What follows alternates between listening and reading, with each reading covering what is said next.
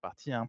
donc des, entreprises qui déjà mettent en place de la méthodologie ou de la philosophie de type DevOps, mais qui n'intègrent pas la sécurité vraiment de façon euh, extrêmement approfondie.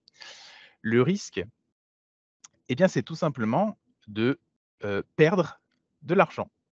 En fait, c'est aussi simple que ça. Alors, salut les amis, j'espère que vous allez très très bien. Aujourd'hui, j'ai l'immense honneur et plaisir de recevoir un invité de, de marque, en l'occurrence euh, Jordan. Donc, euh, salut Jordan, comment tu vas? Salut, salut Diran, ça va bien. J'espère que toi aussi. Oui, ça va, ça va. Surtout que je suis super excité à l'idée d'échanger euh, sur des sujets d'actualité, en l'occurrence le DevSecOps. Euh, on entend énormément parler. Et étant donné que tu es un expert dans le domaine, j'ai souhaité vraiment que l'on parle de ça aux personnes qui m'écoutent, que ce soit sur YouTube, que ce soit sur le podcast, pour essayer de les édifier avec ton retour d'expérience sur, sur cet aspect lié à la sécurité.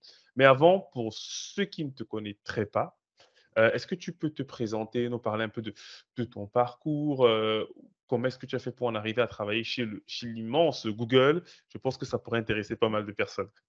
Bien sûr. J'ai un parcours qui est, qui est un peu atypique, hein, parce que je n'ai pas toujours fait de l'informatique. En fait, à la base, j'ai fait plutôt des études de santé. Ce qui n'a Ah absolument ouais, rien à voir et donc je me suis réorienté, un peu après, puisque j'ai voulu retourner vers ma passion première qui était l'informatique Oui, et en fait, ce qui est un peu drôle, c'est qu'initialement, de formation, je suis ingénieur réseau en vrai, donc j'étais plutôt spécialisé sur les aspects, liés au réseau dans des environnements avec, du Cisco principalement et j'ai travaillé dans ce domaine-là pendant un moment. Simplement, ce qui s'est passé, c'est que je trouvais que, les réseaux informatiques étaient très intéressants, mais, oui. j'étais un peu frustré parce que je voulais explorer, d'autres aspects de l'informatique et donc je me suis Mhm. formé sur, du système, plutôt Oui. Linux, hein, sur les systèmes propriétaires, j'avoue que j'ai pas beaucoup de plus-value Et pourquoi pas Windows? je je je c'est pas là où j'excelle en tout cas. Je je ne ok, ça critique pas, je respecte les les Windowsiens, il y a il y a la guerre n'est pas déclarée chez moi. Et et donc donc je me suis formé en système Linux et heu et là encore, je me suis retrouvé frustré. Il me manquait quelque chose et donc j'ai j'ai commencé à à utiliser du Python pour, automatiser beaucoup de tâches et naturellement, j'ai été amené à faire de la sécurité informatique petit à petit puisque, dans les dans les différentes missions que j'ai pu faire, il y avait souvent, la volonté d'avoir des security champions. C'est, heu, oui, c'est ce sur quoi on reviendra un petit peu plus tard, je pense, au sein des équipes dans lesquelles je bossais et c'était moi le security champion. Et donc c'est comme ça que j'ai, je suis monté en compétences en sécurité et et puis petit à petit, j'ai aussi travaillé dans dans des ESN spécialisés en cybersécurité et comme j'étais DevOps et que je travaillais dans des environnements plutôt liés à la cyber, bah, Oui. naturellement, j'ai fait merger les 2 et ça s'est transformé en DevSecOps. En en Ok. résumé, ça donne ça, mais on va dire que je travaille sur le dev, la sécu et la partie opérationnelle, tout ça oui. ensemble depuis à peu près, heu, 5-6 ans, mais que ça fait une dizaine d'années que je bosse dans dans l'informatique aujourd'hui. Ok, ok, je vois. Et, du coup, euh, on va dire, qu'est-ce qui a été un facteur important lorsque tu euh, as été pris chez Google? Est-ce que c'est l'aspect sécurité qui a joué en ta faveur lorsque tu es allé chez eux? Est-ce qu'ils mettent l'accent dessus dans les, dans les recrutements? Alors pas pas vraiment. En fait, heu, ce qui les alors oui, mais de façon indirecte, en fait. Ok, C'est-à-dire que ce qui les intéresse particulièrement chez Google, c'est la la personnalité avant les compétences techniques, mais ce serait mentir ok, que de dire qu'ils ne regardent pas les compétences techniques, hein, c'est bien sûr tout que à si. fait. Et en fait, ce qui les intéressait, c'est que comme aujourd'hui chez Google, je suis customer engineer généraliste, Oui, heu, je parle de tous les sujets. Donc ok, des sujets pure cloud, de dev, de sécurité, de système et et oui, et c'est surtout ça qui les a intéressés, c'est-à-dire, la capacité à pouvoir, parler, échanger, oui, challenger et comprendre aussi des challenges de tout, plein de domaines différents, tout en ayant un une spécificité, un domaine dans lequel on est un peu plus à l'aise. Alors pour ma part, c'est plutôt la sécurité, le évidemment, mais mais ch oui, ch bah, chacun de mes collègues a des des spécificités différentes. Il y en a un, c'est plutôt la partie base de données, par exemple, ce sur quoi j'avoue être un petit peu moins, heu, un petit peu à l'aise. l'aise. Heu, il y en a d'autres, c'est l'intelligence artificielle, il y en a, c'est le machine learning et et Et tu vois, en Ouais. fait, la sécurité arrive comme, quelque chose qui va cimenter un petit peu, toutes les compétences, puisqu'aujourd'hui, il y a il y a un vrai Mmh momentum autour de l'intelligence artificielle et la sécurité, est pour Mmh. l'instant laissée un peu de côté et je pense qu'elle va arriver, je Ouais, je suis même sûr qu'elle va arriver dans pas très longtemps puisque l'intelligence artificielle, elle est les LLM, fait. ChatGPT, Bard et autres, présentent Oui. beaucoup de choses intéressantes, mais nécessitent la mise en place de la sécurité aussi. La sécurité. OK, je vois, je vois. Et du coup, heu, je pense que tu es également la preuve que, hem, on peut toujours se remettre à ses passions à tout moment si on a de la volonté. Je pense que c'est aussi ça qu'on peut retenir parce que, on va dire contrairement à toi, bon, moi je suis né dans l'informatique, voilà, je je suis vraiment pur souche jus, je savais que je devais faire informatique. Mais il y a souvent des gens qui me posent la question et ils sont très nombreux parce qu'il y a beaucoup de gens qui se remettent en question sur les métiers qu'ils avaient choisis à la base et ils se disent: «Est-ce que vraiment je peux me lancer?» Donc, les amis, vous savez maintenant que vous pouvez même finir chez Google. Voilà, donc on en Et a oui et et et c'est en fait, on a de la chance, je trouve, de de Oui. travailler dans une, heu, dans une branche, donc l'informatique, Mmh mh. Mmh qui est suffisamment large pour en faire le métier qu'on a envie d'en faire. Heu, ce qui est pas forcément le cas de toutes les les spécialités ou de de tous les domaines. L'informatique vous donne la chance de faire ce que vous avez envie de faire, si vous le Mmh souhaitez et heu et c'est aussi un des je trouve un des domaines dans lesquels le travail paye toujours. Fait. malheureusement, ça peut arriver qu'on peut être un acharné de travail et ne pas avoir de réussite, hein, mais dans Mmh l'informatique, c'est plutôt rare. En général, quand on travaille dur et qu'on on s'investit énormément, heu, on a un retour sur investissement. Je ne parle pas financier, mais ça arrive aussi, hein, mais Tout on a un retour sur investissement et et c'est le bonheur absolu parce qu'on voit Mmh le fruit de son travail et je pense qu'il Oui. y a rien de plus, motivant au quotidien. Tout à fait, je vois, je vois, je vois. En tout cas, très intéressant. Et du coup, en parlant de sécurité, comment est-ce que tu pourrais expliquer le, DevSecOps à des personnes qui ne sont même pas de l'IT Imaginons, tu fais une présentation en entreprise, euh, voilà, et il y a des personnes d'autres départements. Comment est-ce que tu leur définirais ça? Ah, une excellente question. Je me suis entraîné sur ma famille qui n'est pas une famille, d'informaticiens, donc comme ça, Oui, j'ai pu j'ai pu tester. En général, je prends un exemple, qui est assez simple à comprendre. C'est que, dans la plupart des entreprises, il y a les développeurs. Les gens arrivent à peu près à savoir, hein, le développeur, Mhm. c'est, une personne qui va réaliser du code et mettre à disposition ce code auprès de d'utilisateurs, donc une Mhm. application qui va être utilisée et dans l'entreprise, donc il y a les développeurs, mais il y a aussi donc les opérationnels et ça, pour le coup, les gens ont un peu plus de mal à comprendre en quoi ça consiste vraiment. Mais pour être, vraiment très factuel, les ops, comme on les appelle, ce sont des personnes qui vont mettre à disposition le matériel, oui, je parle oui. de matériel physique, mais ça peut être aussi des des logiciels, à Mhm. disposition des développeurs pour qu'ils puissent mettre leur code dessus et donc que les utilisateurs finaux puissent y accéder. De Mhm. façon extrêmement résumée, c'est un petit peu l'idée.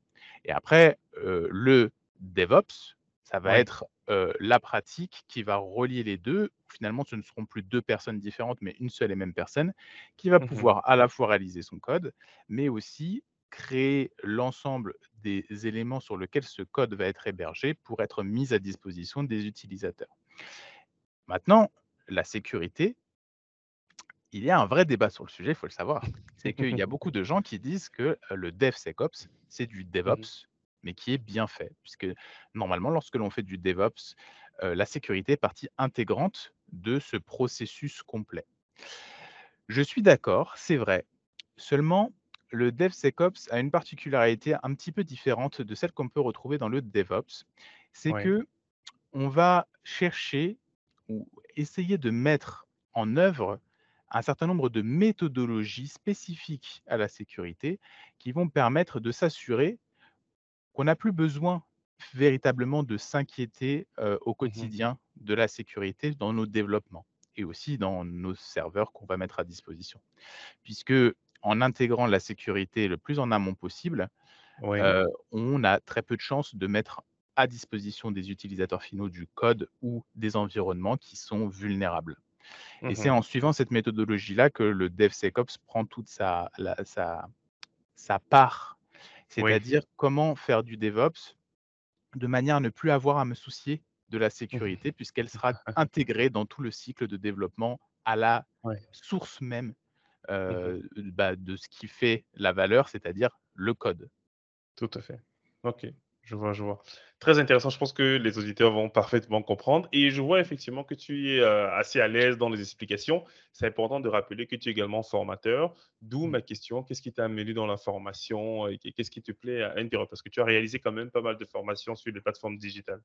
C'est vrai et en fait, j'ai été aussi instructeur dans les écoles d'ingénieurs à Paris pendant quelques années, Ouais, heu, en informatique bien sûr. Heu, pourquoi?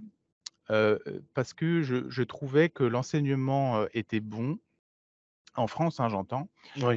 mais qu'il était parfois un petit peu décorrélé de, la réalité du marché et que les compétences qu'on était en capacité d'acquérir dans les écoles n'étaient Mmh pas nécessairement les compétences qui étaient toujours recherchées sur le marché du travail. Ouais, c'est une première chose et heu, je me serais enfin, j'aurais été extrêmement hypocrite d'avoir critiqué pendant beaucoup de temps de mes études, heu, l'enseignement et après, bah, de ne pas avoir essayé de faire quelque chose pour améliorer ça. En tout cas, heu, Mmh mh. dans dans ma philosophie des choses. Donc pour pas être hypocrite, je me suis mis à faire de la formation et il y a un un cercle vertueux dans la dans la formation, en tout cas quand on est instructeur et qu'on essaye d'enseigner des choses, ce qu'on pourrait appeler innovantes, c'est-à-dire vraiment qu'on Ouais, fait au quotidien, c'est que ça nous oblige à un certain niveau d'excellence, pour pouvoir l'enseigner. C'est-à-dire que ma grande hantise quand j'étais, prof, c'était de me faire coller par un étudiant. Et je pense que je suis pas le seul. À mon avis, on est plusieurs à avoir cette, petite peur. Et donc pour Mmh éviter de me faire coller par un étudiant, je deep dive à fond sur tous les sujets, vraiment, je alors parfois, je pense que c'est pas nécessaire d'aller aussi loin, mais je Mmh. creuse beaucoup, beaucoup, beaucoup, ce qui fait que je monte énormément en En compétences compétence. lorsque j'enseigne un sujet, j'enseigne un thème Mmh et d'ailleurs, c'est ce qui s'est passé pour le DevSecOps, pour le coup. Oui, je pensais maîtriser très bien le sujet et lorsque j'ai voulu écrire, un ouvrage sur le sujet ou créer, du contenu permettant de former les étudiants et bah, je me suis rendu compte que je connaissais pas mal de choses, mais qu'il y avait beaucoup, beaucoup de choses que je connaissais pas, en fait. Et donc là fait. encore, ça m'a fait monter en compétences. En résumé, pour répondre à ta Ouais, question, pourquoi j'ai fait de l'enseignement? Pour pouvoir monter en compétences, ce qui peut paraître, paradoxal, mais en fait, c'est ouais, tout à fait vrai. Pour pouvoir ne pas être hypocrite et me regarder dans le miroir tous les jours, en en étant fier de de moi. Et j'avoue qu'il y a une troisième raison, c'est que et c'est notamment pour ça que j'ai publié des des cours en e-learning et ouais. que lorsque j'étais prof, j'ai enseigné dans des écoles qui étaient pas réputées du tout. Alors certaines oui, mais d'autres non. Mmh C'est que c'était essentiel pour moi de mettre à disposition la connaissance, et la la qualité, que je pouvais apporter à un nombre, le plus large possible de personnes, y compris des personnes qui n'auraient pas été forcément favorisées, que ce soit Ouais, par leur milieu social, leur milieu professionnel, ou, leur, zone géographique. Je voulais qu'une personne qui se situe, en Afrique, en Asie, en Amérique, en Europe ait le même niveau, de Mmh qualité en justement en accédant à à ces formations-là. Donc, il y avait aussi un petit peu de de de social derrière tout ça, c'était important Ouais, Heu, moi-même, j'ai grandi, heu, dans des voilà, j'ai grandi dans dans des zones, heu, qu'on appelle qu'on appelait ZEP à l'époque, qui aujourd'hui, je crois, s'appelle ouais, des REP. ouais. Heu et donc j'ai eu cette chance j'ai eu cette chance de de bénéficier, bah, de de certains accompagnements spécifiques et c'était Mmh normal de rendre un petit peu ça, en grandissant. OK, je vois, très intéressant. Et du coup, vu que tu as, on va dire quoi, tu as suivi une transformation pour passer notamment de ton domaine de formation qui était un peu lié à à la médecine, en tout cas au monde de la santé, Mmh. hem, à l'IT. Quelles sont les ressources qui t'ont aidé à pouvoir faire cette transition et surtout de rester en continu up to date? Ah, ça, c'est une excellente question aussi. Je dirais que Internet est une vraie mine d'or, mais heu, internet a a la a le défaut, de sa qualité. C'est-à-dire qu'il y a énormément de ressources et malheureusement ou heureusement, faut voir de quel côté on se situe de la pièce, il y a aussi Ouais. beaucoup de contenu qui n'est pas, très qualitatif, soit parce qu'il ne répond qu'à certains environnements use case très précis, soit parce Mmh qu'il n'est disponible, heu, qu'en anglais, par exemple et Mmh tout le monde n'est pas, en capacité de pouvoir évoluer dans dans une langue qui n'est pas sa langue maternelle. C'était aussi une des raisons pour lesquelles j'ai voulu faire ces formations-là, pour mettre du contenu francophone, parce que ça manque Ouais, un ouais. petit peu, je trouve et et en France, on a des gens extrêmement talentueux. Dans la Ouais. francophonie, on a des gens extrêmement talentueux et Mmh et c'est important aussi de de mettre à disposition du contenu. Donc pour ma part, je me suis formé en anglais pour pouvoir accéder à du contenu le plus qualitatif, ce qui m'a pris du temps, pour être honnête. Ouais. et j'ai été, notamment cibler des personnes plus que des sites internet, heu, OK. desquels je me suis rapproché et à qui j'ai tout simplement demandé, comment est-ce qu'elles se sont formées, qu'est-ce qu'elles ont utilisé comme source. Et j'ai compilé un petit peu tout ça à l'époque pour, Ouais. bah, moi-même regarder les les les vidéos, les livres, Oui, aller oui, beaucoup aux conférences. En fait, il y a énormément de Mmh mh. conférences en ligne ou ou des salons qui sont gratuits ou en tout cas Mmh où on mh. peut avoir une invitation gratuite et c'est une vraie mine d'or. Pas forcément de deep dive technique, parfois oui, Mmh mais pas toujours. Par contre, la vraie mine d'or, c'est le réseau professionnel et surtout Oui. le fait d'être au courant des sujets d'actualité, des sujets du moment Mmh et de mh. pas se former sur des technologies qui sont en train de mourir. Ça peut arriver, hein, parfois on on se trompe, on on ne va pas dans la bonne direction. Mais là, si on va dans les conférences du DevOps, du DevSecOps et qu'on est en contact avec d'autres professionnels, on voit tout de suite les mots clés qui reviennent tout le temps, Les tendances tout. Mmh. ceux que les gens abordent assez peu, heu, ceux Ouais. sur lesquels beaucoup de gens investissent. Bref, les conférences, je trouve que c'est une vraie mine d'or. Surtout qu'aujourd'hui, il y en a beaucoup en remote, donc pas besoin de se déplacer et heu, on peut avoir Mmh du contenu très qualitatif. OK, je vois, je vois. Alors maintenant, on va donc rentrer un peu plus en profondeur sur notamment la partie, heu heu, DevSecOps. Donc pour toi, quels sont les risques d'une entreprise qui n'adopterait pas, heu, le DevSecOps? Quels sont les risques si l'entreprise ne met pas vraiment, voilà, Alors dans oui. En fait, cette question, elle peut elle elle pourrait être divisée en 2, c'est-à-dire une entreprise qui fait du DevOps, mais qui n'applique pas la sécurité de manière intégrée dans bon, ce qui fait le Oui. DevOps, elles ont des risques et puis il y a des entreprises qui n'appliquent pas la sécurité, ça c'est d'autres risques. On va Mmh. plutôt parler de la première partie, hein, donc des des entreprises qui déjà mettent en place de la méthodologie ou de la philosophie de type DevOps, mais qui n'intègrent pas la sécurité vraiment de façon extrêmement approfondie. Le risque eh bien, c'est tout simplement de, perdre de l'argent. En fait, c'est aussi simple que ça. Pourquoi je parle d'argent là? Parce qu'en fait, lorsque l'on fait, de la sécurité, la plupart du temps, on cherche à protéger des ressources. Ces ressources qu'on souhaite protéger, pourquoi est-ce qu'on veut les protéger? C'est bien parce qu'elles ont une certaine valeur et c'est ça dont je enfin, ce à quoi je fais référence lorsque je parle de de valeur, d'argent. Lorsque vous n'appliquez pas la sécurité dans le cycle de vie global, de de votre matériel, donc du Oui, développement des des serveurs, vous mettez votre entreprise, votre contenu, vos applications, vos serveurs, vos documents, à risque d'être compromis et cette compromission, elle peut être de 3 types. Soit c'est de rendre indisponible le contenu, soit c'est de le modifier, soit c'est de le voler. Il y Mmh a mh. d'autres possibilités encore, hein, mais c'est les 3 principales. Donc pour éviter ça, si on applique la sécurité dès le départ dans le cycle de vie du DevOps et à différents éléments, je sais qu'on va on va en reparler plus tard, hein, Oui, ça permet d'éviter de perdre énormément de temps à tout sécuriser une fois que tout est déjà déployé. Ça, c'est extrêmement compliqué. Mmh. Imagine une maison, tu construis toute une maison, OK? Tu as terminé ta maison et à la fin tu te dis: Mince, j'ai oublié tel tuyau, j'ai oublié de Mmh. brancher tel câble, de faire passer tel câble dans tel mur. C'est le meilleur moyen de tout casser, de perdre du temps, de l'argent. Alors que si jamais, au moment où tu construis ta maison, tu as déjà tout en tête de la manière dont tu vas faire passer tes câbles ou ou ou tes tuyaux pour la plomberie, tu ne vas pas perdre d'argent à tout recasser pour pouvoir refaire quelque chose de plus propre. Le DevSecOps, c'est exactement ça. Comment construire ta maison de manière à ne pas avoir à recasser des éléments plus tard pour Mmh pouvoir la rendre plus fonctionnelle et plus résiliente?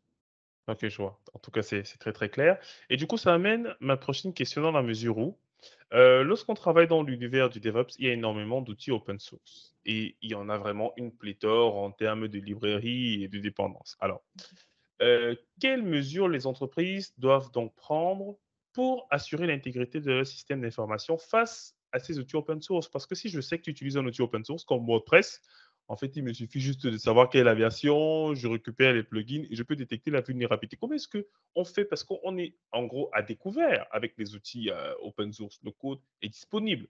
Donc, co- comment est-ce que l'entreprise doit retravailler sa philosophie autour de la sécurité? Alors l'open source, a beaucoup d'avantages et évidemment, il a quelques inconvénients. Hem, le premier inconvénient, c'est que le code est disponible. Alors parfois c'est un intérêt, parfois c'est un inconvénient. Il y a un autre inconvénient qui pour moi est plus important, c'est qu'il y a parfois certaines librairies, certains outils qui sont développés par des gens comme toi et moi et Oui. qui, au bout d'un moment, c'est comme si moi je développe un nouvel outil, il se peut que, mes priorités changent et que donc j'arrête de mettre de l'énergie dans cet outil, dans sa mise à jour, dans son son maintien en condition opérationnelle. Ce Mhm. qui fait qu'il y a beaucoup de gens qui utilisent des librairies open source, mais qui datent de 7 à 8 ans et je je caricature pas, hein, quand je dis ça, hein, qui n'ont pas été mis à jour depuis 8 ou 9 ans. Ça arrive très fréquemment, heu, ça c'est des des portes ouvertes à toutes les vulnérabilités puisque on peut faire énormément d'attaques sur des vieilles librairies.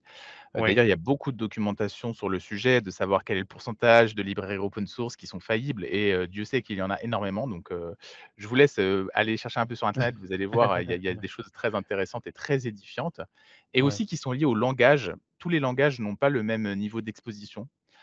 Forcément, plus un langage est utilisé, plus il est exposé, c'est naturel. Les entreprises qui arrivent à pallier à cette problématique sont celles qui conservent un inventaire clair et net de l'ensemble des librairies et des dépendances qu'ils utilisent. Je parle de librairies et de dépendances d'un point de vue code.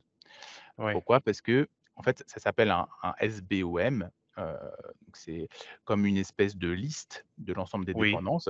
Ça permet de savoir que que lorsque une nouvelle vulnérabilité est découverte sur une librairie, de savoir si notre application ou nos applications utilisent cette librairie ou utilisent des dépendances qui elles-mêmes utilisent cette librairie, parce que c'est difficile de retracer tout l'arbre des dépendances. Et donc, heu, on en reçoit la notification, on le sait, grâce à cet arbre de dépendance qu'on a créé et il y a des logiciels qui vous permettent de le faire à votre place parce que je ne vous cache pas que c'est assez pénible, Ouais. heu, de recréer cet arbre de dépendance, vous allez Mhm. pouvoir identifier et corriger la vulnérabilité. Mais donc, ça nécessite d'avoir du matériel, donc d'avoir cette libra de cet arbre de Ouais. dépendance. Ça nécessite d'avoir aussi un système d'alerting et ça nécessite d'avoir une personne en capacité de mettre à jour et de corriger les vulnérabilités sans que ça casse l'ensemble de l'application. Ça, c'est encore un autre problème. OK, je vois, je vois. Et il y a des logiciels que tu as à l'esprit qui permettent de de répondre à ce besoin? Est-ce que ça te vient à l'esprit de des logiciels qui permettent comme ça de retracer des dépendances ou ce genre de choses? Alors, il y en a franchement, il y en a beaucoup Ouais. parce que Ah en fonction des langages de développement, heu, Mmh. tu vas avoir des outils qui sont dédiés. Exemple, en Mmh Python, heu, il y a certains outils qui permettent de le faire et qui sont complètement différents de, heu, du Java, par exemple. OK, en JavaScript, Oui. en Imaginez, et c'est une bonne façon de savoir en fait si vous avez des outils disponibles pour pouvoir gérer cette situation pour vous, c'est lorsqu'il existe des package managers dans le langage que vous utilisez. Par exemple, en Python, si vous avez le package manager PIP, donc PIP, qui euh, vous Mmh permet d'installer des librairies. S'il y a ce système, un peu comme NPM en fait, hein, s'il y a ce Mmh système qui existe, cela veut dire qu'il y a aussi des outils qui mettent heu, qui sont capables d'explorer toute cette arbre de dépendance via les package Ouais, managers et de retracer et de recréer le fameux SB eh, SBOM comme on l'appelle et donc tout d'avoir toute votre arbre de dépendance. Donc je ne préfère pas vous conseiller d'outils en particulier parce que cela va vraiment dépendre de votre langage. OK, je vois, je vois. Et et du coup, heu, concernant cette partie, heu, liée aux dépendances et aux librairies, il y a une question que je reçois souvent, à la fin de cette information où les gens me disent, heu: «Le DevSecOps, est-ce qu'il faut être développeur?» Parce que Eh là, tu m'en as parlé ben, de de prérequis, de moi je suis pas développeur, hein. ah bon, voilà. Eh je suis pas développeur. Non, j'ai j'ai pas du tout cette prétention-là. Je suis pas Mais tu développeur. Je quand même, je veux dire, tu tu tu touches quand même du code heu, à quel niveau tu situes, la frontière? oh Ou alors est-ce qu'on peut faire sans, du coup? Est-ce qu'on peut faire Oui. sans? On peut faire ça, mais c'est par ça contre, la on ne peut question, ouais. on ne peut pas, se désintéresser complètement du code. Oui, Donc, ça ça c'est assez subtil, hein, mais c'est vrai que ça a Mmh son mh. Mmh importance. On ne peut pas être complètement désintéressé du code et faire du DevSecOps, parce que dans DevSecOps, il y a dev dedans. Est-ce que ouais. pour autant, ça veut dire qu'il faut être un développeur de génie? Non, je ne suis pas développeur, je suis ingénieur réseau de formation, je vous rappelle, hein. Le dev, je l'ai appris tout seul sur le tard Ouais, et. J'utilise principalement du dev, en fait, pour de l'automatisation. Donc c'est même pas vraiment du vrai développement. Je développe pas des applications ou je développe pas des logiciels. Ouais, ouais. J'automatise tout parce que, un bon informaticien est un informaticien fainéant et je suis Mmh. extrêmement fainéant. Donc j'automatise tout et en plus de ça, je suis tellement fainéant que je ne connais pas beaucoup de langages. C'est-à-dire que je Ouais. sais très bien utiliser le Python, j'utilise très bien le bash aussi, et c'est tout. Voilà et et je vous jure que le bash et le Python, ça vous suffit à faire 90% de ce que vous voulez faire, hein. Alors le dev web, un peu moins, j'avoue. C'est plus compliqué en Python, c'est possible, mais c'est vrai, plus compliqué. Donc non, on n'est pas obligé d'être développeur, on n'est pas Mmh. obligé d'être ingénieur réseau, on n'est pas obligé d'être ingénieur système, ni ingénieur sécurité. Par contre, il faut avoir une, une 1re en tout cas, heu heu, affinité avec tout ça et c'est vrai que le DevSecOps a plutôt sa place dans le monde, heu, linuxien. Oui. Ça veut pas dire qu'on peut pas en faire avec du Windows, hein, pas du tout, j'ai des contre-exemples, mais ça veut dire qu'il est plus adapté dans un environnement avec, heu, de l'open source parce que c'est surtout dans cet environnement-là que la nécessité d'automatiser la sécurité prend toute son importance. De l'hétérogénéité des providers. OK, je vois. Oui, monsieur. Ouais, je vois, je vois. OK, très clair, très clair et du coup, si nous revenons donc sur la notion encore donc de dépendance, une problématique à laquelle je pense tout le monde a été confronté, je pense même toi, heu, c'est lorsqu'on a effectivement une solution logicielle, on scanne les vulnérabilités, on se rend compte qu'on a des dépendances qui ont des vulnérabilités intrinsèques et lorsqu'on essaie de monter de version d'une de ces dépendances, du coup, Il y a tout qui elle n'implémente plus une fonctionnalité qui est demandée par une autre dépendance qui n'est même pas liée forcément à l'application. Comment est-ce que tu gères un peu ces cas, heu, un peu tordus? Alors, heu, ça m'est arrivé, heu, 500 fois, je pense.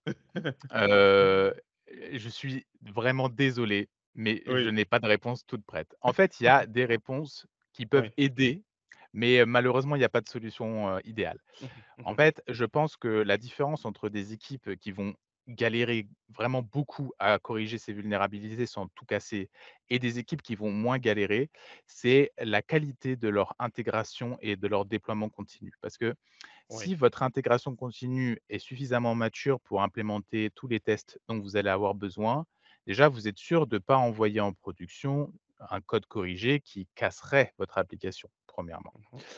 Heu, 2°, lorsque vous faites de, heu, l'intégration continue, en théorie, vous êtes censé mettre en place des tests, alors de fonctionnalités, mais aussi des tests non fonctionnels, des tests, de de régression. Bref, vous allez analyser l'ensemble de votre applicatif pour vous assurer qu'il fonctionne au moins aussi bien qu'il fonctionnait avant et fait. que, heu, il ne présente pas de vulnérabilité importante. Mmh mh. Si jamais des vulnérabilités sont, heu, détectées, 2 choix s'offrent à vous. Soit vous la corrigez automatiquement. Je suis pas certain que ce soit le choix idéal et pourtant Mmh mh. c'est quelqu'un qui fait du DevSecOps qui vous le dit, hein. Oui. Soit vous vous déterminez que la correction de cette vulnérabilité apporte plus de problèmes qu'elle n'en résout. Et oui, toutes les vulnérabilités ne sont pas nécessaires à corriger. Je sais que ça peut Ouais. paraître aberrant d'entendre ça, mais c'est tout à fait cohérent. Tout le monde peut construire une maison et mettre du marbre au sol. C'est super Mmh mh. beau et puis, c'est c'est vrai, ça fait classe. Est-ce que tout le monde en a besoin? Mmh, je suis pas certain. Je Ouais. pense que de la même façon, on peut corriger toutes les vulnérabilités présentes sur notre code ou alors on peut se concentrer sur celles qui sont vraiment très, problématiques et mettre son énergie là où le travail va être le plus pertinent pour obtenir un maximum de valeur derrière. Je vais te donner Ouais. un exemple très concret pour que tu comprennes, toi Mmh et les personnes qui nous écoutent. C'est qu'il y a quelques jours à peine, un client me dit: «Voilà, Jordan, lorsque je je fais donc des scans de vulnérabilité et cetera sur mon applicatif, je remarque que mon applicatif est faillible aux injections SQL». Mmh si ça vous parle pas, tapez sur internet, vous allez voir, il y a plein d'exemples et heu et il me dit: «J j'arrive pas à corriger sans tout casser» donc on est exactement dans le dans ce dont on parlait. Le scénario, ouais. Sauf qu'en fait, heu, en regardant avec lui, un peu plus dans le détail de ce qu'il voulait protéger, on s'est rendu compte qu'en fait, le SQL était utilisé sur le back-end et uniquement dans le back-end et qu'il y avait aucune possibilité pour un utilisateur externe, en fait, de pouvoir faire ces injections SQL parce que Oui, l'utilisateur, il était connecté qu'au front, le back était tout derrière et oui, oui. les connexions entre les 2 ne permettaient pas de faire de l'injection SQL. Donc, est-ce que c'était nécessaire de tout casser en corrigeant cette vulnérabilité? Non. Est-ce que les outils détectaient une vulnérabilité? Évidemment. Mais Mhm, mhm. en fait, il faut vérifier si jamais cette vulnérabilité atteint la la criticité suffisante et la Ouais, sévérité suffisante pour qu'elle nécessite d'être corrigée. Je suis je désolé, les RSSI vont me détester parce qu'en fait, heu, ça va à l'encontre de tout ce qu'ils essayent de faire au De quotidien, toi, le principe, ouais. mais il faut être factuel, il faut être, mhm. réaliste. Ouais, c'est ouais. impossible de tout corriger. On peut pas, on ne peut pas. Et Et je pense que c'est c'est un élément important que tu relèves, notamment en parlant des RSSI, parce que j'ai l'impression que l'équipe sécurité est actuellement déconnectée euh, de ce que les DevOps font, de ce que les équipes euh, voilà, de, de prod. J'ai vraiment l'impression qu'il y a une coupure et je ne sais pas si tu ressens également la même chose et qu'est-ce que ces équipes sécurité-là peuvent faire pour se mettre à jour? J'ai tellement discuté avec des équipes sécurité qui ne comprenaient même pas de quoi est-ce qu'il s'agissait. Quand Mmh. on commence à parler de cloud, on les perd, on parle de Docker, on les perd et ils donnent simplement des recommandations qui font en sorte que ils ne savent même pas comment les vérifier en gros. Et souvent les outils des éditeurs pour tester en fait les- la compliance de l'infrastructure mettent souvent un, deux ans à être fournis, le temps de faire l'étude auprès des grands comptes, etc., et voir quelles sont les erreurs régulières de configuration. Mais pendant près de un, deux ans, on a une infrastructure qui est, est bancale, mais sauf que les experts sécurité ne peuvent pas mettre la main dessus parce qu'ils ne connaissent pas. Donc, comment est-ce que tu, tu, tu appréhendes cette situation? Alors pour le coup, moi j'ai un une idée assez, claire de cette Oui. situation. Je ne suis pas certain d'avoir la vérité absolue, hein, loin de là, hein. Mhm. Heu, mais je me base sur, les les clients et les personnes que j'ai pu accompagner, durant m durant les mes quelques années de travail et Ouais, là où il y a des success stories. En fait, j'ai eu la chance de voir des trucs qui marchaient, des trucs qui marchaient pas du tout. tout à fait. Heu, il y a un consensus quand même, je remarque que Mhm. les là où ça marche, ils font à peu près tous la même chose. Alors. J'ai 2 exemples de choses qui fonctionnent bien. La première, c'est un exemple donc d'une boîte dont dont j'ai pas le droit de dire le nom, mais qui est, technologiquement assez avancée et pour laquelle le ciseau donc enfin, c'est, on va appeler ça imaginer que c'est un RSSI pour ceux qui sont pas à l'aise avec cette notion-là, est présent, je veux dire, physiquement, dans les équipes de de dev. En fait, il il est dans le même bureau, il est avec eux. Et il échange au quotidien, avec eux tout le temps, tout le temps, tout le temps, tout le temps. Il fait la même chose en fait avec les équipes de des plutôt orientées, cloud pur. Donc, ils sont tous dans la même pièce. Déjà ça, ça aide, mine de rien. Mhm. Ça peut paraître Mhm. bizarre ce que je dis, mais c'est très utile. Et ils recueillent au quotidien leurs besoins. Et ce ciseau a cette intelligence, je trouve, c'est une vraie qualité humaine, de d'être factuel. C'est-à-dire que plutôt que de cocher des cases sur un fichier Excel pour dire en en disant: «OK, ça c'est bon, ça c'est vérifié, ça c'est vérifié», il dit: «OK, quelles sont les attaques pour lesquelles j'ai le plus de chances en fait de Mhm. que Mhm. mon entreprise subisse? Quelles sont les problématiques de mes devs? Quelles sont les problématiques de mes gens du on va dire pure cloud, Ouais. de mes DevOps?» OK et il met tout ça ensemble et à partir de là, il décide en de prioriser des actions de correction ou de d'achat de de licences ou, ou d'investissement humain et Ouais. et ça marche extrêmement bien et ce qu'il a fait et là, c'est la deuxième situation où je vois que ça marche vraiment bien, c'est Mhm. qu'il a, décidé de mettre dans chaque, alors eux fonctionnent en team de plutôt dédiés à des features. Donc il y a des feature Ouais. teams pour chaque fonctionnalité qui va être développée et dans chacune de ces feature teams, ça fonctionne en agile pour ceux qui sont à l'aise Mhm. avec cette, heu, cette idée-là. Il y a au moins un security champion qui est directement relié à lui en fait et ce security champion fait l'intermédiaire, donc va remonter les les problèmes rencontrés, Ouais. mais il va aussi diffuser entre guillemets «la bonne parole», évangéliser les gens, mais plutôt que juste d'être une sécurité qui va bloquer, non, Mhm. vous avez pas le droit, ça va être une sécurité qui va accompagner en fait, vers Ouais. la bonne direction. Ça ne marche quasiment jamais de de bloquer et de dire: «Non, tant que vous avez pas fait ça, vous passez pas en prod». Mhm. Par Mhm. contre, ça marche quasiment à chaque fois lorsqu'il y a une personne, au moins une personne dans chaque équipe qui montre l'exemple, en utilisant des outils ou des méthodes et moi, je l'ai vu, j'ai été security champion, je je je Ouais, je ouais. vous garantis que je vous raconte pas des bêtises. À côté de moi, quelqu'un qui détestait la sécu, hein, pour lui, il disait que la Ouais. sécu, c'était horrible, heu, que ça lui compliquait la vie plus qu'autre chose. Il m'a vu faire des trucs et il s'est Mmh dit: mh. «Ah, en fait, tu as juste fait ça? En fait, Mmh c'était mh, mmh. juste ça que tu as fait?» j'ai dit: «Ouais, ouais, je te promets, c'est 3 lignes de heu, 3 lignes dans mon fichier YAML, hein, c'est rien ouais. d'autre» et ça m'a permis de vérifier que ce soit compliant.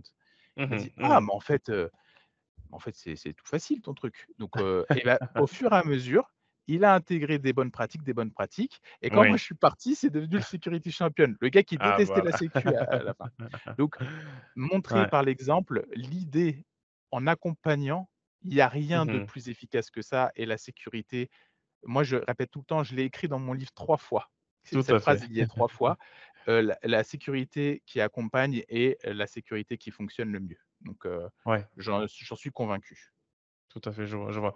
Et du coup, par rapport à ces security champions, est-ce que tu penses que c'est une bonne idée, au moment où on forme, que ce soit les devs ou les ops, en fait, de former aussi en même temps les ingénieurs sécurité? Je prends un exemple simple. L'entreprise décide de former les développeurs et les admins SIS, heu, sur Kubernetes. Voilà. Mmh. Est-ce que tu juges effectivement que c'est pertinent d'inclure aussi quelques personnes de la sécu, même s'ils n'auront pas le même niveau de technicité, mais qui viennent et participer à la formation, voir un peu ce que c'est? Parce que j'ai l'impression que souvent on parle de termes qui sont très aériens pour eux et c'est difficile la communication. Alors, là aussi, je vais peut-être dire un truc, heu, qui va Mmh, pas plaire à tout le monde, heu, je ne suis pas certain que ce soit nécessaire Mmh dans toutes les typologies d'entreprises. Ouais. Autant dans les entreprises technologiques, j'appelle les Ouais. entreprises dont l'IT est le cœur de métier, oui, Mmh là, ça a clairement un intérêt parce que la plupart des personnes qui travaillent dans ces startups, dans ces entreprises, Mmh sont des techs. En tout cas, ont cette fibre tech. Donc là, c'est pertinent, mais à 100 Mmh mh. Autant, il y a certaines entreprises qui sont un peu plus, alors je ne dirais pas à l'ancienne parce que ça c'est pas vraiment ça, mais qui ont une méthode de fonctionnement plus silotée, disons. Ces entreprises-là, les personnes qui font de la sécurité, font de la sécurité différemment que, des des personnes qui ont un rôle similaire dans des structures différentes, plus agiles et plus Mmh petites. Mmh Eux, ils vont assister à ces formations, mais ne vont rien y retenir, ne vont pas Ouais. participer plus que ça. Ça va être une perte de temps et en fait, on peut avoir un effet inverse où il y a un certain, heu, une certaine un certain rejet technologique, carrément, en se disant. «Mais de toute façon, ce truc-là, c'est trop compliqué, ça me saoule, je comprends rien, Mmh moi, je veux pas de ça, dans mon infra». Je et je parle de vrais exemples, hein, de gens dont j'ai entendu dire ça. Mmh donc à adapter. Mmh Plus c'est petit, plus c'est agile, plus c'est technophile, plus il y a de chances que ça marche. Plus Ouais, c'est grand et siloté, moins il y a de chances que ça marche. OK, ça marche. Je sais, c'est très, très clair. Et en termes de certification, parce que de qui disent: «Oui, j'ai passé telle certification». Heu, dans le domaine du DevSecOps, est-ce que tu recommandes certaines certifications? Est-ce que toi-même tu en as passé? Quelle est la valeur que tu donnes à ces dernières? Alors, là, j'ai un avis un peu peut-être tranché, mais Mmh mh. heu, autant en système, en réseau, en DevOps, en dev, c'est moins vrai, mais sur ces 3 Ouais, oui, en cloud, beaucoup en cloud, les certifications sont un atout indéniable.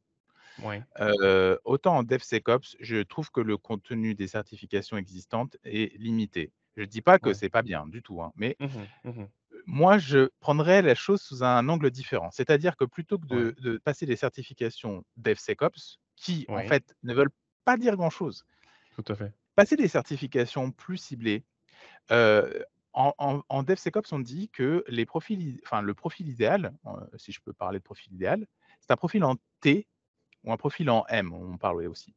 Profil en T, ça veut dire quoi? Ça veut dire que vous avez une base de connaissances large, sans être deep dive dans tout, hein. Donc vous savez faire du système, du dev, de la sécu, de l'infra, du cloud Mmh et vous avez donc la fameuse barre du T, un endroit où vous êtes plus, heu, voilà, où c'est votre truc, Ouais, quoi. tout à fait. Mmh mh. Moi, je pense que cette base-là, il faut pouvoir justifier de connaissances sur cette base-là et donc c'est là où l'intérêt des certifications vient. C'est-à-dire que, OK, vous avez des connaissances globales. Pourquoi ne pas passer des certifications Linux? Pourquoi ne Mmh pas passer des certifications cloud sur un provider que vous avez l'habitude d'utiliser? Des Ouais. certifications de méthodologie DevOps, heu, des certifications OpenShift, Azure, GCP, AWS pour ce qui est du cloud, ou alors euh, du Linux Professional Institute pour ce qui est du, de, de Linux. Euh, du réseau, c'est un peu moins. euh, J'avoue que ça a un peu moins d'intérêt, et pourtant j'en ai un paquet de certifs réseau, mais je, je pense que c'est un peu moins d'intérêt dans le domaine du DevOps. Les Ouais. certifs de dev ont aussi assez peu d'intérêt, selon moi. Euh, par contre, il y a des certifs de sécu qui sont très valuables parce que Ouais.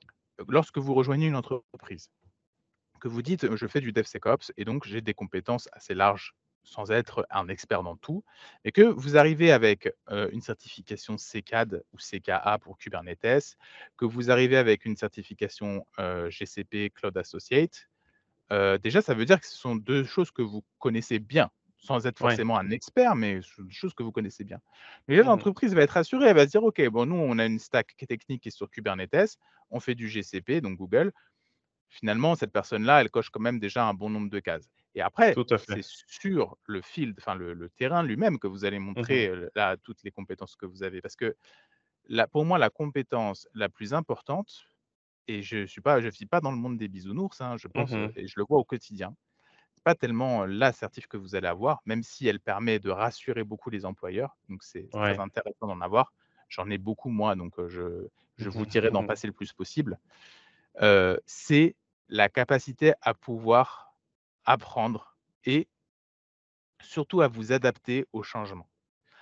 Ok. Il a n'y a pas preu preuve de plus d'intelligence, sociale, ou même intellectuelle, que de pouvoir s'adapter à des changements de situation, des changements de méthode, des Ouais. changements de technologie, des changements d'organisation, de manager, de collègues, bref. C'est là Mhm. où vous allez pouvoir, véritablement, montrer tout votre talent et le fait de vous former sur des technologies comme le dev, le DevOps, le le cloud, la sécurité, tout ça va vous permettre de gagner en capacité d'adaptation. Parce que vous allez Mhm. voir tellement de choses différentes que plus rien ne vous étonnera vraiment. Vous ne serez pas, déstabilisé à l'idée d'apprendre de nouvelles choses. Au contraire, puisque vous auriez Mhm. déjà fait avant. Donc la formation, l'auto-formation et la capacité à monter en compétence, c'est ce qui vous prépare le mieux à avoir la compétence principale, la capacité à s'adapter au changement. Ok, je vois. Je vois. Très clair et je pense que c'est un avis que je partage, à 100% Super et du coup, dans l'écosystème DevOps, si quelqu'un souhaiterait se lancer, quels sont les outils que tu lui demanderais d'apprendre? C'est vrai que c'est très variable, c'est voilà, mais pour toi, si on te demande de donner une liste, heu, bon, pas forcément 10, mais ceux qui te viennent à l'esprit en priorité, c'est c'est quoi comme outil, heu, sur lesquels les gens devraient se former? Alors pour moi, hem, lorsque l'on veut faire du DevSecOps, donc Oui. évoluer dans des stacks techniques qui pratiquent le DevSecOps, ce sont des Mmh stacks techniques, avancés. Les entreprises qui utilisent de vieilles stacks techniques, du legacy, font pas de DevSecOps, il faut être honnête. Mmh Par contre, celles qui utilisent des stacks un peu plus innovantes, oui, c'est un vrai en un vrai enjeu pour elles et ces ces boîtes-là, elles utilisent une stack technique à peu près, heu, pas pas universelle, mais disons qui suit quand même un quelque chose d'assez classique. Mmh Dans celle-ci, on retrouve quasiment systématiquement de la containerisation, à plus ou moins grande maturité, mais il y en a quasiment à chaque fois. Donc Docker, Kubernetes, pour moi, ce sont 2 indispensables, premièrement. Ensuite, elles ont souvent un environnement cloud. Donc AWS, Azure, GCP, est-ce que c'est vraiment important? Je ne suis pas sûr. Par contre, de savoir la philosophie et la façon dont on évolue dans un environnement cloud avec la gestion de l'IAM, donc des droits, avec la gestion des coûts, le FinOps, toutes ces choses-là, oui, ça a une vraie valeur ajoutée. Donc, pas sûr que ce soit nécessaire de se concentrer sur un cloud provider, mais la philosophie est importante. Ouais. Pour ce qui est de la partie plutôt orientée code, si je puis dire, le langage qui reste quand même aujourd'hui le plus pertinent dans le domaine du DevSecOps, ça reste le Python. Ça ne veut pas dire que ça Ouais. continuera à l'être pendant, heu, 20 ans. Heu, moi j'espère parce que c'est tout ce que je sais faire, non, mais ça reste quand même le langage principal. Mmh et en plus, c'est facile d'automatiser des tâches de sécurité avec du Python, pour être honnête. Enfin facile, je veux dire, pour quelqu'un qui n'est pas extrêmement à l'aise, il lui faut que Mmh mh. quelques heures pour pouvoir le faire. Ouais. Lorsqu'on est sur la partie sécurité, pour moi, hein, c'est simplement mon avis, je trouve que, le site de l'OWASP, le top 10 de l'OWASP, en fait, et la Ouais. capacité à pouvoir faire des challenges, donc des des on peut appeler ça du CTF ou ou des des des Mmh challenges plus bas niveau, c'est ce qui prépare le mieux. Pas besoin alors je sais que j'en ai rencontré quelques-uns, il y a des gens, ils deviennent fous. Ils essaient de faire tous les challenges les plus difficiles. Aucun intérêt. Aucun intérêt, mais ça n'a aucun intérêt parce que en fait, lorsque vous faites des challenges très, très, très, très, très, très difficiles, ils sont purement artificiels ces challenges. Vous ne les rencontrerez jamais dans la vraie vie. Et même Mmh si mh. vous les Mmh rencontrez, vous ne saurez pas les corriger parce qu'ils sont trop deep dive, donc aucun intérêt. Donc moi, je suis plutôt fan de faire des premiers challenges de chaque, grande catégorie, donc la cryptographie, je sais pas moi, l'OSINT, heu, le tout ce qui est lié au au brute force, bref, d'aller un peu Mmh mh. explorer tout Mmh mh. ça pour Mmh comprendre, des éléments et pourquoi pas après passer des certifs comme, par exemple, pour ce qui est de la sécurité, vous avez tout dépend si vous êtes plutôt avec une fibre offensive ou défensive. Alors moi, je suis plutôt une fibre défensive, même si je sais Ouais. que je suis une minorité parce que les gens aiment bien attaquer et moi je préfère défendre. Heu, donc côté défensif, il y a assez peu de certifs, pour être honnête. Ouais. Côté offensif, il y en a beaucoup. Alors il y a des certifs ethical hacking qu'on peut trouver qui sont intéressantes, mais hem, mais la stack technique, elle reste à peu près la même. Mmh mh. Python pour le Mmh mh. dev, plutôt, hein, ça veut pas dire qu'on fait que du Python, il y a du Go aussi, Ouais. qui est très utilisé. Docker Kubernetes pour la partie containerisation, heu, un environnement cloud, ça peut être pas mal. Alors pas forcément public, hein, il y a aussi du privé que vous pouvez Mmh mh. faire, heu et heu et pour moi, ce qui est indispensable, mais j'ai peut-être tort, c'est de comprendre, le réseau, de façon relativement approfondie, car 50 des attaques ont lieu, en fait, à travers le réseau et. Si vous ne comprenez pas très bien comment fonctionnent les paquets de données, comment est-ce qu'ils sont analysés par les firewalls, par les WAF, par les choses comme ça, vous n'arriverez jamais à bien protéger votre infrastructure parce que vous comprendrez pas par où rentrent les gens donc c'est Ouais. difficile. Si vous savez pas par où rentre votre cambrioleur, vous pourrez pas protéger mieux votre maison. Vous pourrez mettre autant d'alarmes que vous voulez, mais si vous n'arrivez pas à trouver l'entrée, vous faites comment? Vous pouvez pas savoir. Donc Ouais, je heu vois, je vois. donc voilà, je je je pense que c'est ça. Je terminerai par une dernière technologie qui est importante à maîtriser, Mmh c'est votre cerveau. Il y a rien de plus efficace. Vous êtes C'est vous vrai. vous vous êtes Effectivement. la meilleure arme de défense Ouais. contre, Mmh, heu, toutes mmh les attaques qui existent. Je vois. Bah, j'espère que, les personnes qui nous écoutent pourront vraiment mettre à profit ces ces différentes technologies-là. Je je suis d'accord à 100 Heu et du coup, nous arrivons presque à la fin de notre interview. On va parler maintenant de ton ouvrage que tu as produit Mmh et celui qui nous a notamment inspiré dans notre collaboration. Donc, est-ce que tu peux nous parler un peu de cet ouvrage-là? Heu, quelle a été ta motivation? Quels sont les destinataires de de de ce livre-là? Heu et comment tu te sens après avoir publié un ouvrage? Quel est ton Ah! sentiment? Est-ce que si c'est à refaire, voilà. Alors, heu, pourquoi j'ai fait cet ouvrage?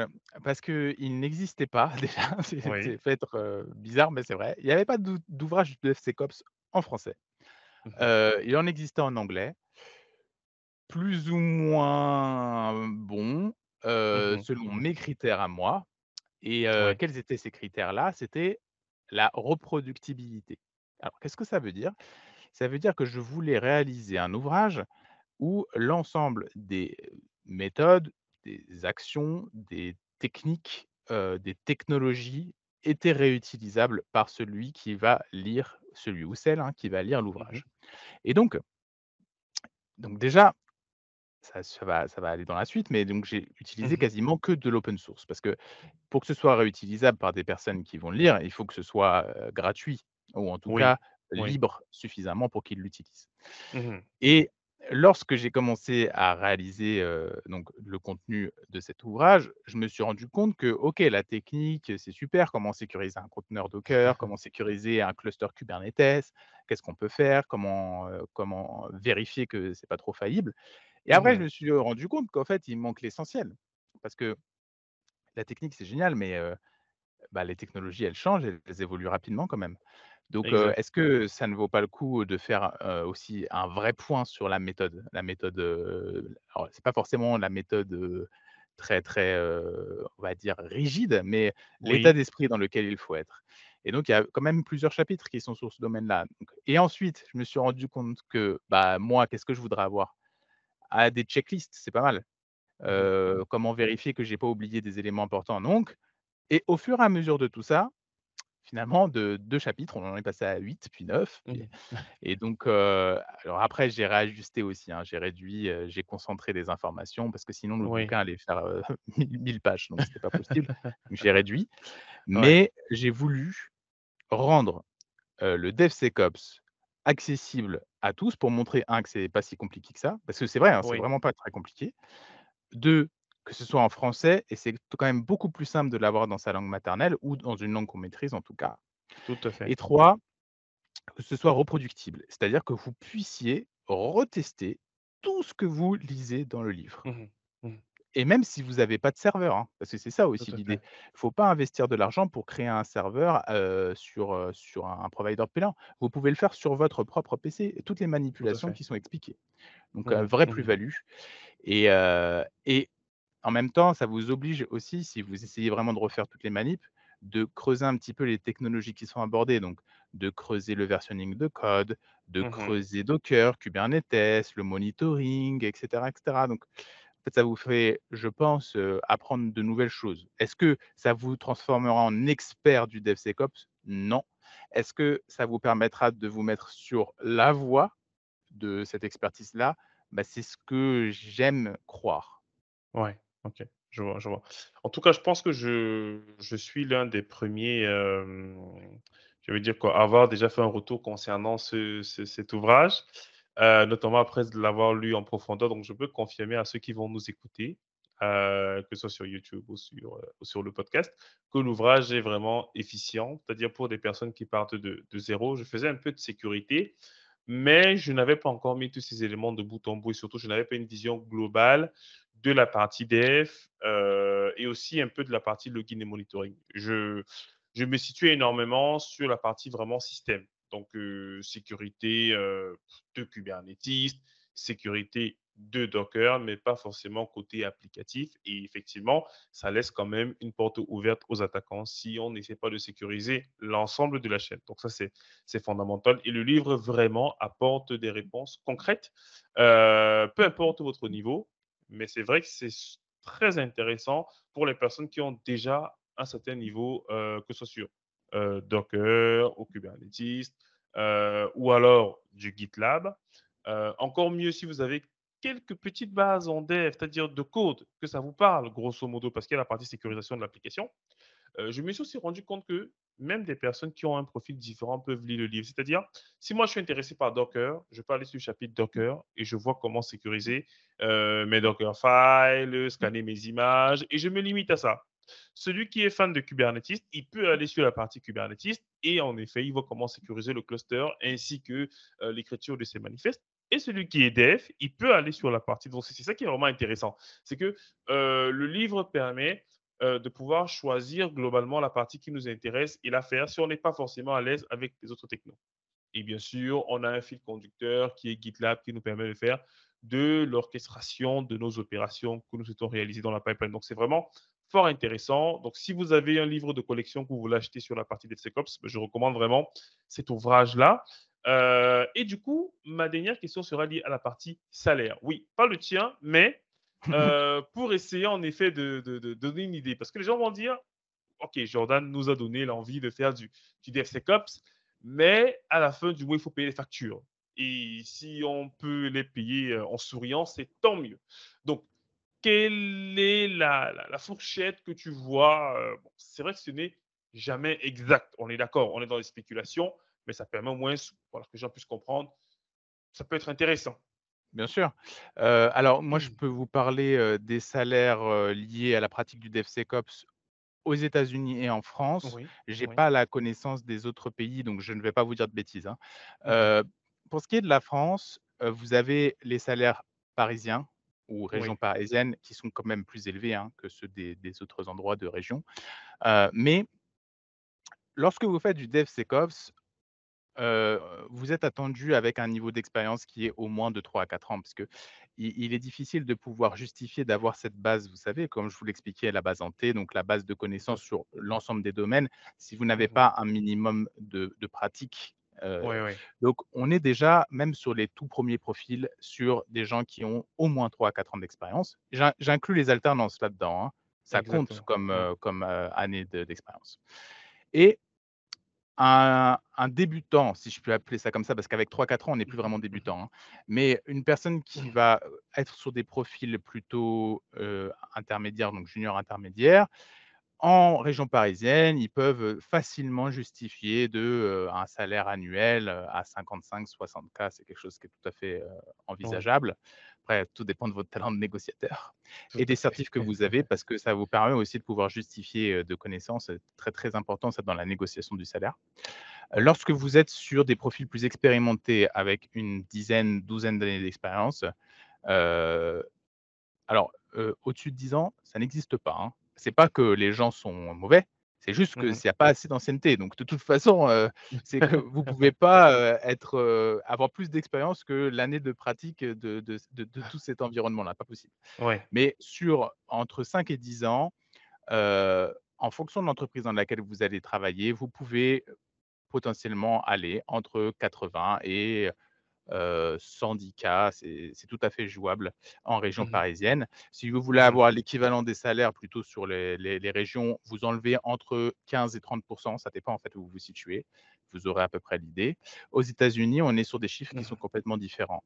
Aux Oui. États-Unis, on est sur, heu, début, donc heu, plutôt débutant, on est sur, heu, 100 000 ou 110 000 Ouais.